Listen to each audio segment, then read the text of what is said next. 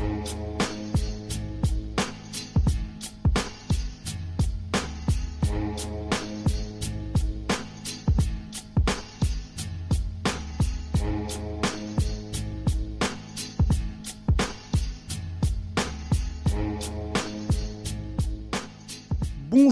bonsoir à tous selon le pays et l'heure à laquelle vous nous écoutez. Bienvenue dans ce nouvel épisode de Bola Latina, le podcast 100% football latino de la rédaction de Lucarne Opposé, troisième saison de Bola Latina mesdames et messieurs. Comme d'habitude, je vous encourage à continuer d'interagir avec nous sur Facebook, Twitter, YouTube et tous les réseaux sociaux où l'on se trouve, et je vous invite également à tendre l'oreille vers nos autres podcasts traditionnels, FC Corner ou bien Efrika. Retrouvez également l'essentiel des brèves du monde de Hello sur notre site lucarneopposé.fr. Aussi, chers amis, sachez que le huitième numéro de Lucarne Opposé Magazine est désormais disponible, un numéro consacré aux idoles méconnues du monde Hello, ces légendes d'Afrique, d'Asie et d'Amérique qui n'ont pas su ou n'ont pas pu se faire connaître de l'Europe. Pour celles et ceux qui souhaiteraient soutenir un peu plus concrètement le travail de Lucarne Opposé, il vous est possible de le faire via le site Utip, dont le lien est dans la description de cet épisode, soit en nous faisant directement un don, soit en regardant une courte réclame dans son intégralité, ce qui ne vous coûtera pas un rond. Bon allez, trêve de plaisanterie, on passe aux choses sérieuses aujourd'hui. Bola Latina vous emmène du côté de la patrie del Señor Zapata, car entre le Chiapas et le Rio Grande, les clubs mexicains jouent un drôle de manège, celui d'une sorte de système de franchise qui n'en est pas véritablement un. Pour aborder la question, nous accueillerons le Mexas de la bande Hello, Diego Tonatu. Comment vas-tu, Diego? Bah écoute, ça va, ça va, j'espère que tu vas bien. Ça fait longtemps qu'on parle pas du Mexique. Hein. Ça fait longtemps qu'on n'a pas parlé du Mexique et c'est justement pour ça que je me suis dit, mais, mais, mais, mais il manque du Mexique sur Bola Latina, ça faisait très longtemps. Tu as bien raison, tu as totalement raison. Euh... C'est à cause des Argentins toujours, hein. ils, accaparent, Exactement. tout le temps. Euh, L'Argentine et le Brésil, toujours eux, toujours eux, c'est toujours eux. Mm, mm. Alors dis-moi, Diego, commençons par le commencement. Qu'est-ce qu'un club de football au Mexique? Comment ça fonctionne? Eh ben, ça va vous surprendre, hein, mais finalement, un club, de un club euh, mexicain, ça ne fonctionne pas si différemment que ça qu'un autre club euh, de foot, euh, notamment en Amérique latine. on parle de la conception du club de foot, en tout cas, il y a les grands clubs qui sont les clubs des grandes villes, et puis ensuite, il y a tout un tas de, clubs qui gravitent autour de ces grands clubs et qui fonctionne souvent sur, le, sur le système de franchise. Euh, donc c'est euh, clairement le thème de la, de la discussion. Il y, a, il y a, parmi les grands clubs, c'est pas c'est pas des franchises. Hein, la plupart du temps, il y a des coopératives comme le Cruz Azul, euh, il y a des clubs qui appartiennent à des universités comme le Pumas. Euh, mais la grande majorité des, des clubs mexicains fonctionnent, fonctionnent sur, le, système de franchise. pour le meilleur comme pour le pire. on verra ça plus tard, mais, mais voilà la plupart des clubs comment comment ça fonctionne au Mexique. Mais ce qui est étonnant, c'est qu'en surface, comme ça, quand on regarde le championnat mexicain, on n'a pas l'impression d'avoir affaire à un système de franchise comme bah, les maîtres de système de la franchise, les Américains, enfin les Nord-Américains en tout cas. Euh, du coup, en, quoi, euh, pourquoi il n'est pas aussi clair ce système de franchise? Pourquoi il saute pas aux yeux? Et, pourquoi, enfin, comment ça se fait qu'il n'est pas aussi assumé que celui des, gringos du Nord? Déjà parce que comme je te l'ai dit, la plupart des clubs, euh, enfin les clubs les plus historiques n'en sont pas. Euh, et, euh, mais ensuite, moi, je trouve que c'est quand même plutôt visible. Euh, la ligue, elle est quand même principalement fermée. Il y a une descente par an qui se fait de manière complètement rocambolesque et avant que j'explique le, le, système de descente, hein, ça se fait oui, sur la moyenne des points, des, voilà, c'est le quotient ou alors le pourcentage, euh, pas besoin de traduire, mais qui, qui, est la somme des points obtenus sur les six derniers tournois, donc sur les trois dernières années qui fait que parfois c'est pas le dernier championnat qui va descendre. Et euh, donc déjà ça montre que tu as pas mal de clubs qui sont protégés. Donc ce qui fait que c'est quand même une ligue très fermée. Et de temps en temps, l'équipe qui descend euh, a la possibilité, si elle le veut, de racheter sa place dans le championnat. C'est ce qui se passe depuis quelques années avec un club comme Veracruz, dont on parlera tout à l'heure. Euh, et euh, ce qui fait que c'est comme une ligue plutôt fermée, où tu as pas mal de clubs qui possèdent une place tant qu'ils sont capables de la payer. En fait. Donc en réalité, euh, c'est comme plutôt visible, je pense. Euh, surtout quand tu vois chaque fin de, de Clausula, donc le Clausula qui est le tournoi de, de janvier à, à, à, juin, et tu vois qu'il y a commencé à y avoir des tractations, commence à y avoir certains clubs de deuxième division qui ne sont pas montés et qui estiment avoir les moyens de pouvoir monter et d'acheter une place. Et donc du coup, tout ça, ça se moyenne euh, avec la ligue. Et euh, La grande différence avec les États-Unis, c'est que oui, évidemment, euh, dans une économie comme les États-Unis, c'est c'est rentable. Tu peux, de toute façon, tu auras toujours la moyen de faire rentrer de l'argent et ce sera toujours, euh, il y aura toujours un fonctionnement clair. Euh, au Mexique, toute cette histoire de tout le fait de pouvoir acheter sa place dans un pays comme le Mexique, où c'est très peu transparent, où on sait, c'est quand même connu que le Mexique, euh, il y a des problèmes de corruption, on sait jamais où va l'argent. et enfin, voilà, en termes de corruption, c'est probablement dans, dans, le dernier tiers ou dernier quart de, des pays de la planète. Euh, en termes de transparence. Et donc, du coup, forcément, ça se répercute sur, ce, sur le pays, sur le, sur le championnat. Euh, ça donne des exemples comme euh, Veracruz qui doit descendre depuis au moins trois ans, au moins deux ans. Oui, j'allais te lancer. parlons de cas concrets. Tu, as, tu, as, tu as évoqué Veracruz et on va en parler aussi. Ça fait penser à un autre cas, celui de San Luis et, des Jaguares del Chiapas. tu peux nous parler de, de, de, ce, du cas de Veracruz qui évite la descente comme ça? Ouais, Veracruz, c'est un club déjà du port. Alors, c'est pas pour aller dans les mais c'est un club, c'est un port là où transitent beaucoup de, marchandises. Euh, on voit euh, vers où je veux aller. Euh, le président, il s'appelle Philippe Coury. c'est un gars pas très clair déjà, qui avait des relations assez ambiguës avec l'ancien gouverneur de l'État, qui est parti quand même en exil au Guatemala parce qu'il était recherché par le procureur de la République pour corruption et même pour plusieurs assassinats. Euh, donc voilà, ça, montre un peu déjà le panorama. Et ensuite, Veracruz qui euh, a devait descendre une nouvelle fois cette année, qui est, probablement l'équipe la plus mauvaise de l'histoire du championnat mexicain, qui n'a pas gagné un match depuis fin novembre, il me semble, de l'année dernière. Donc on va bientôt fêter un an. Euh, ils perdent presque tous leurs matchs. C'est des taux 6-0, 7-0, 5-0 parce qu'ils n'ont pas les joueurs euh, euh, adéquats pour le, pour le championnat mexicain, parce que c'est très mal géré, parce que toute la cellule dirigeante ne, ne, fonctionne pas bien, mais c'est un club qui résiste et qui arrive à, rester parce qu'on ne sait comment. Alors comment font la place. Ça? Bah, c'est compliqué à dire. Euh, j'ai pas, euh, enfin moi j'ai pas les clés euh, pour dire euh, comment ils y arrivent, mais il y a en tout cas le président et le club arrivent à trouver de l'argent pour, alors ça s'estime dans les 6 millions de, de dollars de par an, arrive à trouver l'argent pour pouvoir se maintenir. Et à partir de là, le club parvient à se maintenir. D'accord. Mais c'est euh, dans, à quel moment intervient le système de franchise du coup avec Veracruz? Euh, C'est toujours vers, euh, comme je t'ai dit, vers le Clausura, donc vers le mois d'avril, mai, juin, que là on commence à décider de ce qui va se passer. L'an dernier, on savait que Veracruz allait, aller, en tout cas sportivement, tomber en deuxième division. Il était question donc, qu'est-ce qui va se passer? Est-ce que le, si Veracruz arrive à sauver sa place, est-ce qu'il va parvenir Est-ce que le, le champion de deuxième division va-t-il pouvoir monter? Parce que ça, il y a ça aussi pose comme problème. Euh, l'an dernier, l'an dernier, donc en 2018, c'est Tapatula qui gagne, mais comme c'est un petit club avec très peu de ressources, euh, on leur a dit non mais vous n'êtes pas capable de, de, de, payer la place en première division, vous ne la payerez pas et vous ne pourrez pas monter en première division. Et c'est comme ça que que Veracruz a été maintenu. Là cette année, Veracruz a pu se payer la place, mais il y a une autre franchise qui est plutôt euh, qui a pas mal de pouvoir, qui s'appelle San Luis, qui a gagné. Ce que j'allais dire, c'est San Luis euh, qui, qui a d'ailleurs remporté le, la seconde division face aux Dorados des Sinaloa, de, coaché par Maradona à ce moment-là. Voilà, et San Luis qui est quand même euh, une, devenu il y a deux ans une filiale de l'Atlético de Madrid, les Espagnols se sont dit non mais attendez, on a obtenu sportivement notre montée, il faut, il, il, nous faut cette place-là. Donc finalement, ils sont montés en, en première division, San Luis. Donc du coup, ça fait que Aujourd'hui, on se retrouve avec un championnat à 19 clubs. Parce qu'on n'a pas pu dire non à Veracruz et on n'a pas pu dire non à San Luis. Ça, c'est la magie du football mexicain. D'accord, donc il y aura 19 clubs en 2020 Non, euh, déjà, alors ça, c'était, en, c'était au printemps, ça.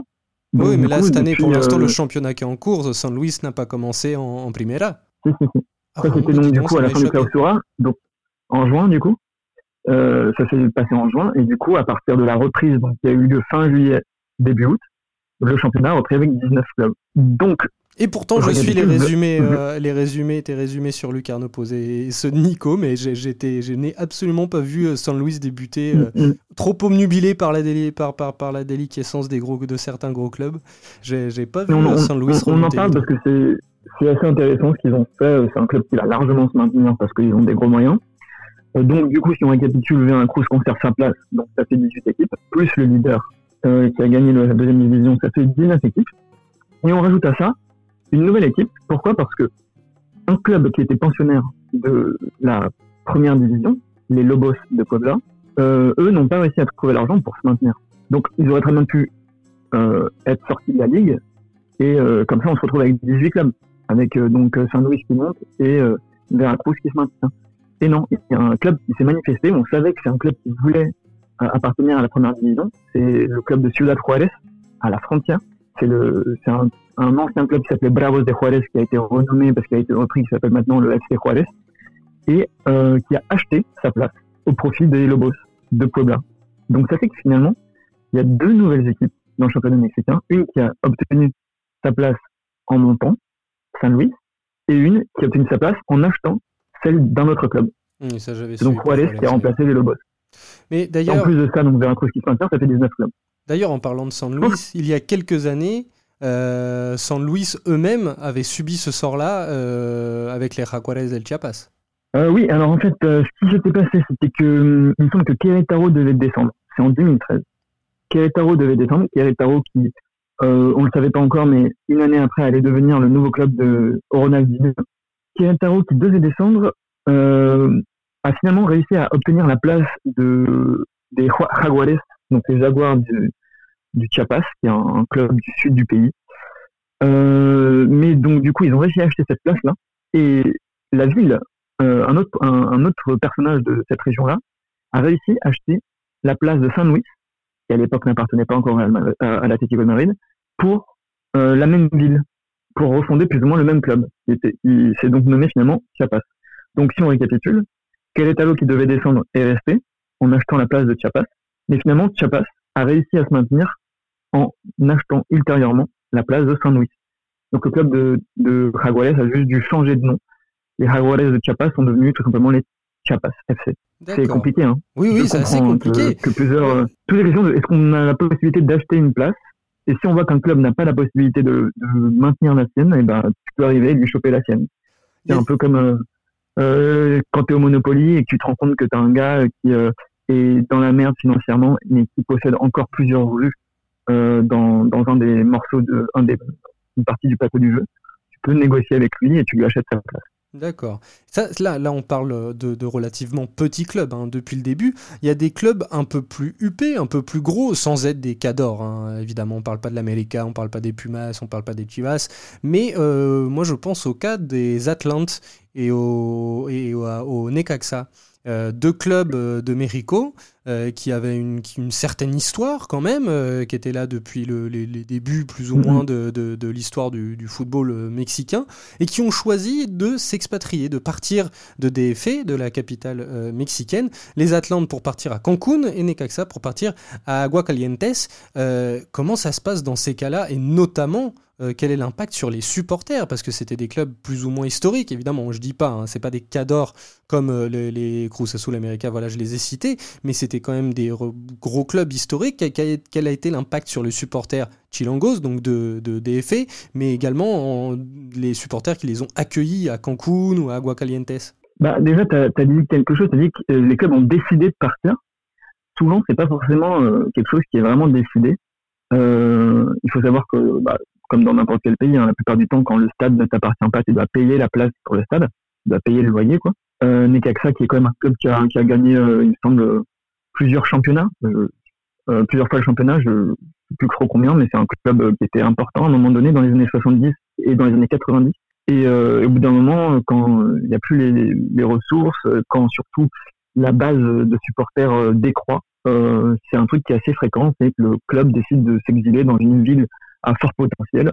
En France, on ne peut pas avoir d'exemple parce que c'est un club, une ville, mais à Mexico, à un moment, on s'était retrouvé un club avec cinq, une ville avec cinq clubs, qui est Mexico, et euh, l'América qui siphonnait la plupart des supporters, Cruz Azul qui, siphonne la plupart des supporters. Il faut savoir que les années 90, c'était une grosse domination de, de, de clubs de, Mexico.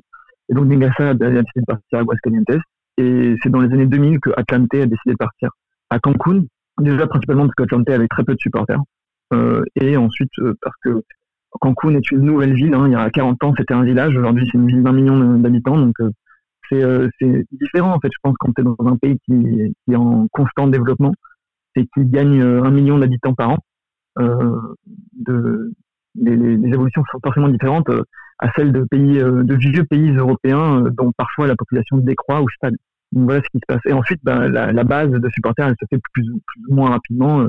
à Aguascalientes, ça s'est fait quand même assez rapidement. Enfin, aujourd'hui, Aguascalientes est, est un bon club de, de première division. Un bon outsider. 15, 20 000, oui, voilà, ça, ça, a déjà participé à une phase de playoff. C'est actuellement premier d'ailleurs de la phase régulière. Oui, voilà, ils sont actuellement premiers. Après, euh, après voilà, c'est, le championnat est extrêmement serré. C'est-à-dire que peut-être que dans deux semaines, ils sont troisième. Donc, euh, mais, euh, mais oui, oui, en tout cas, c'est un club qui va disputer les playoffs une nouvelle fois. Et c'est un club qui fait 20 000 minimum, 25 000, voire 30 000 dans, lors, des, lors des gros matchs. Donc, c'est un club qui a su trouver son public. Atlante, c'est différent. C'est plus compliqué. D'ailleurs, ils sont en seconde division, Atlante. Et oui, voilà, ils sont redescendus en seconde division, ils sont parés pour y rester. Puis parce qu'en fait, Cancun, c'est une ville particulière, c'est euh, déjà c'est la culture, euh, c'est une culture plus euh, caribéenne, donc moins football et plus baseball. et c'est surtout que c'est une ville nouvelle avec peu de peu de culture en fait sur le long terme. Il n'y a aucun habitant de Cancun qui est de Cancun. C'est une ville, une station balnéaire qui s'est remplie d'habitants de la région au fur et à mesure c'est peut-être plus difficile, je pense, de, de, forger une culture de Cancun avec un club de Cancun à la culture longue. D'accord. Contrairement à Aguascalientes. Alors, il y a, une... ça, c'est ça, ça, c'est mon avis. Hein. C'est à mon avis, c'est-à-dire que j'ai l'impression que c'est ça. Ça reste mon avis. Peut-être qu'il y a d'autres explications. Là, je suis vraiment en train de, de, de donner ma, ma perception de, de, ce qu'est en train de devenir l'Atlante et de ce qu'est devenu Necaxa. D'accord. J'aimerais aussi parler de deux autres formes de, franchise. La, première, c'est celle qui consiste en la création de filiales dans d'autres États du pays. Je pense à, Cruz Azul, qui est un club historique de DFE et, qui a créé des filiales euh, de division inférieure euh, à Morelos ou Hidalgo. Euh, il y a eu les Chivas Tijuana aussi, ou encore bah, les Tigrillos, affiliés aux Tigres, mais qui étaient dans, dans le même État, hein, dans l'état du Nuevo León, mais pas à Monterrey. Et quel est le but de ces expériences pour les clubs alors déjà, il faut dire qu'à la base, Cruz c'est un club particulier, c'est une coopérative euh, qui a été créée euh, il y a je ne sais combien d'années. Euh, alors le club fonctionne encore sous forme de coopérative. C'est un cimentier. C'est compliqué. Coopérative de ciment, d'ailleurs. d'ailleurs, on les appelle les cimenteros. On appelle les, cimentiers, quoi, ou les, même les maçons, parfois les albañiles. C'est donc même si c'est une des raisons, je pense, pour laquelle le club n'arrive plus à progresser, c'est que ça reste un, un fonctionnement bizarre. Et à la base, cette, cette, euh, cette entreprise est basée dans l'état d'Hidalgo. Euh, donc, euh, historiquement, il y a beaucoup de supporters encore de Cruz Azul qui sont dans cet état-là. Et, donc voilà, c'est un club qui est particulier. il, il me semble même que les débuts du club étaient dans l'état d'Hidalgo et c'est ensuite parce que le siège social a bougé à Mexico que le, club est venu à Mexico et, a fondé son stade euh, azul comme euh, bleu, donc comme euh, la couleur du club et le nom du club, la croix bleue. Donc voilà. Et aujourd'hui, le, le Cruz Azul joue à l'Azteca. Et comment des clubs universitaires comme les Tigres, hein, qui est, on le rappelle, un club universitaire à la base, hein, ou ANL, je crois, je me trompe pas, ou Universidad Autonoma de Nuevo, León. voilà. C'est ça. C'est difficile à dire. Et, oui, c'est pas facile à dire, ou ANLA. Euh, et, et, et, déjà, eux, comment, comment un club universitaire a pu créer une franchise en plus dans le même état? Et il me semble aussi que les Pumas l'avaient fait. je dis bah, on, fait, on donne les. On donne les... On, donne les, on a donné la comparaison avec les États-Unis, mais c'est un peu comme aux États-Unis. Aux États-Unis, il y a pas mal de clubs euh, de certains sports qui sont euh, des sports euh, des clubs universitaires. Il y a par exemple au, au, à Tigres, il y a quand même un investisseur qui est aussi un autre cimentier qui, euh, qui vient euh, investir de l'argent. Euh, c'est culturellement un club universitaire qui s'est transformé petit à petit en une entreprise. Et l'entreprise qui possède ce, ce club-là investit. Donc, l'investisseur, c'est CEMEX, c'est-à-dire ciment mexicain. Mmh. Cementos mexicain. Et, parlons des Chivas, donc, qui ont fait une tentative dans le nord du pays, à Tijuana, et bien entendu, j'allais en parler, c'est l'autre euh, qui m'intéressait, exactement les Chivas USA, qui eux concouraient carrément dans un autre championnat, la MLS, à Los Angeles. Ce club aujourd'hui disparu, et, du, tout, du coup, quel était l'objectif des Chivas en, créant ce club en MLS euh? Que c'était une franchise en fait. Euh, si on distingue club filial et franchise, il me semble pas que c'était une franchise. Il me semble que c'était, euh, ils avaient trouvé un club, euh, auquel ils avaient donné les couleurs. Enfin, je sais pas, je connais pas bien l'histoire de la MLS et je connais pas bien l'histoire des. le club, c'était donc les Chivas. que USA, c'est ça en fait, Chivas USA tout simplement. Oui, c'est ça. C'était pas total, c'était Chivas USA. USA. Voilà, mais euh, faut savoir que les clubs les plus supportés aux États-Unis, euh, ce sont des clubs mexicains. Euh, c'est pas des, c'est pas Los Angeles Galaxy, c'est pas New York Cosmos, c'est pas le PSG ou le Barça, c'est les clubs les plus supportés aux États-Unis, c'est l'Américain et les Chivas. Donc euh, la, la, stratégie, il me semble quand même que c'était de pouvoir euh, continuer de son, son expansion dans l'objectif, dans un objectif purement marketing, de, de s'étendre dans des régions peu peuplé euh, par de nombreux hispaniques et mexicains quand même. D'accord. Il y aura, il y aura 80, 90 millions d'habitants aux États-Unis. Bah oui. Oui, forcément, il y a une énorme communauté d'origine mexicaine. Dis-moi, euh, les, les, les, Chivas USA aujourd'hui n'existent plus. Euh, le club a disparu, n'a pas eu un grand succès sportif. Euh, Est-ce que, selon toi, il y aura d'autres tentatives ou l'échec de la filiale de, des Chivas ou la franchise filiale des, des Chivas a, a, échaudé les clubs mexicains? J'ai aucune idée pour l'instant. C'est pas, ça n'a pas l'air d'être dans les tuyaux. Je pense que ce qui est plus probable, c'est des alliances entre clubs, euh, des clubs qui, euh, alors, du coup, c'est plus des franchises, c'est pas des clubs secondaires, c'est des filiales, un peu comme on pourrait, ou des accords entre clubs, un peu comme euh, quand on pourrait dire Manchester City et Grenade, il me semble, si je me trompe pas. Il y a, il y a Porto et Watford qui avaient trouvé un partenariat en Europe. Mmh, mmh, je mmh. pense que c'est plutôt sur cette base-là.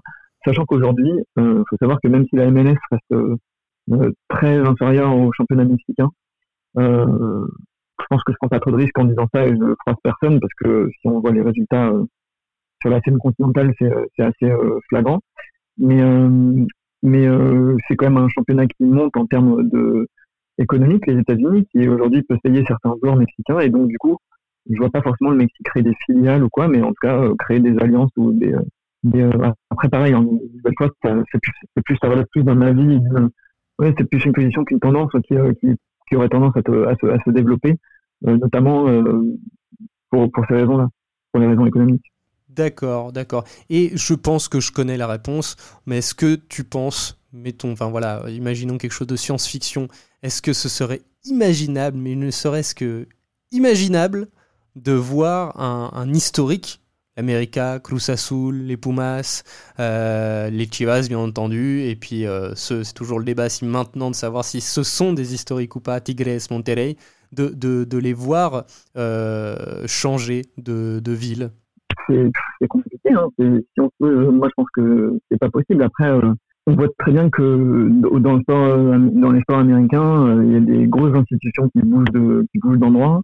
qui nous dit qu'en Europe, il y a des euh, gros clubs qui vont pas être achetés par des euh, milliardaires russes ou je ne sais où qui vont devoir changer d'endroit.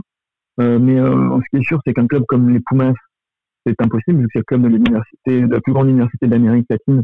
Mm. c'est impossible. Les Tigres, c'est le club de l'université du Nuevo León à Monterrey, c'est pas possible. Enfin, je vois pas comment l'Américain pourrait un jour bouger de Mexico, c'est trop ancré. C'est comme si on disait au PSG de partir de Paris, en fait. Ouais. Euh, et les Chivas, c'est comme si on disait à l'OM de partir de, de Marseille, en fait. Donc, euh, le club, on, on l'appelle les Chivas, mais ça reste le club Guadalajara, donc, euh, officiellement. Donc, le mm-hmm. club Guadalajara n'a pas vocation à partir de Guadalajara. Et l'Atlas de Guadalajara? Est-ce qu'il aurait, qu'il aurait intérêt, c'est un historique hein, de Guadalajara aussi, mais est-ce qu'il aurait intérêt à partir pour sortir peut-être de l'ombre des Chivas, l'ombre imposante des Chivas? Bah, je pense que ça, c'est une. Enfin, je sais pas, je vois, vois pas pourquoi ce serait le cas, euh, d'autant qu'il me semble qu'en termes d'affluence, ils continuent de, ils font plus d'affluence que les Chivas. Euh, donc peut-être qu'ils sont dans l'ombre des Chivas euh, en termes de supporters globaux et en termes de titres. Mais la classe remplit plus son stade que les Chivas. c'est peut-être, je sais pas, j'ai l'impression que c'est un peu une réflexion un peu française souvent de se demander si deux clubs dans une ville, c'est pas beaucoup. je, je, je pose la question histoire de poser la question. Je connaissais la réponse, hein, t'inquiète pas. Ouais, mais euh, mais euh, il y a des il y a des villes qui vivent avec beaucoup plus de que cinq clubs et et il n'y a pas de souci. Hein. Je pense à Londres, je pense à Buenos Aires. Euh, donc donc voilà, non non, je, je crois que l'Atlas a bel et bien sa place dans le panthéon du, du football tapatio à Guadalajara que tu connais bien. Oh même si leur armoire un trophée Bah, depuis 51. depuis 60 ans. Mais... 51, le dernier titre. Ouais, donc j'ai dit, dit 60 ans, donc ouais, on, on approche bientôt les 70 ans. Donc... Et eh oui, oui, El Zorro. El Zorro qui, qui galère eh pire et qui joue en rouge et noir. c'est un truc de, d'équipe en rouge et noir. On pense au Rennais. Bah, ça y est, le sort est brisé pour les Rennais. Mais euh, bon, voilà. Pour combien de temps hein Pour combien de temps, Rennes Eh oui. Et oui, pour combien de temps? Allez, avant de se quitter, euh, Diego, un, petit mot sur, euh, sur cette. sur cette on, est, on est sur la clausura ou la bertura là? Tu m'as perdu. On est sur la bertura. Ah, la Oui, on est sur la bertura. alors, comme tu disais en début, euh, c'est pas un problème parce que de toute façon, euh, c'est un championnat à playoff. Mais, euh, les gros sont pas du tout au rendez-vous. il me semble qu'il n'y a aucun historique dans le top 3. Il y a l'América qui est quatrième, comme tu le dis, c'est serré. Voilà. Donc l'América est quatrième, Tigres sixième. Alors Tigres qui vient de se réveiller, qui vient de gagner deux matchs, mais sinon jusqu'à la dixième journée, ils étaient huitième ou neuvième. Monterrey qui n'est pas du tout dans, dans le coup, Chivas on n'en parle pas, Cruz on n'en parle pas, Pumas on n'en parle pas.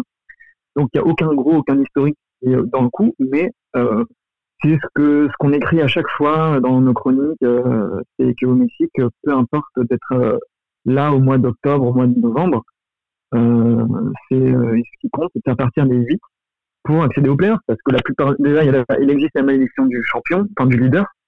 Oui. C'est-à-dire que le leader, il me semble que sur les les 30 derniers tournois, il n'y a qu'une ou deux fois que le leader ah oui, c'est très très rare. C'est très très rare. Il me semble que c'est les, les Tigres ont réussi à la briser. C'est-à-dire que, alors peut-être que les Tigres ont réussi. C'est sûr que c'est que l'Américain avait réussi à le faire en 2015, il me semble. Mais euh, non, les Tigres, je crois pas, parce qu'en fait les Tigres, ça doit être l'équipe la, meilleure euh, sur les 5-6 dernières années et l'équipe la plus puissante. Ils finissent jamais leader, c'est simple. Ouais, euh, pas du temps, ils finissent troisième ou quatrième. Et parce que justement, il y a quelque chose que le tout l'entraîneur, a compris, c'est pas important de partir euh, au galop et de terminer leader. Ce qui compte, c'est de faire partir les 8, d'essayer d'éviter les, les, autres gros euh, dans la poule et, et de s'en Donc, ça va, ça va largement suffire à, à Ferretti et les Tigres pour être favoris une fois que les players seront commencés.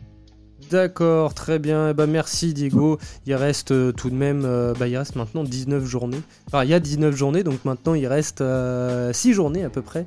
6-7 journées. Donc en effet, il reste des points à prendre pour les gros pour arriver à, rentrer dans les clous, hein, rentrer dans, les 8 premiers pour se qualifier pour les, la, les, les, les playoffs. merci beaucoup Diego, merci de t'avoir retrouvé sur les podcasts Bola Latina et de nous avoir ramené le Mexique. Bah oui, c'est avec plaisir. Hein. Et puis, euh, puis bah, cette fois, on, on, se quittera pas aussi longtemps. La prochaine fois, tu en parleras de la del tri de Tata Martino. Ce sera, il y aura, y aura beaucoup de choses à dire, je pense. Bah on peut parler. De... En effet, oui.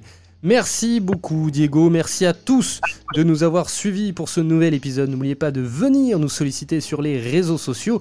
Quant à moi, je vous dis à très bientôt pour un nouveau numéro de Bola Latina. Salut les amis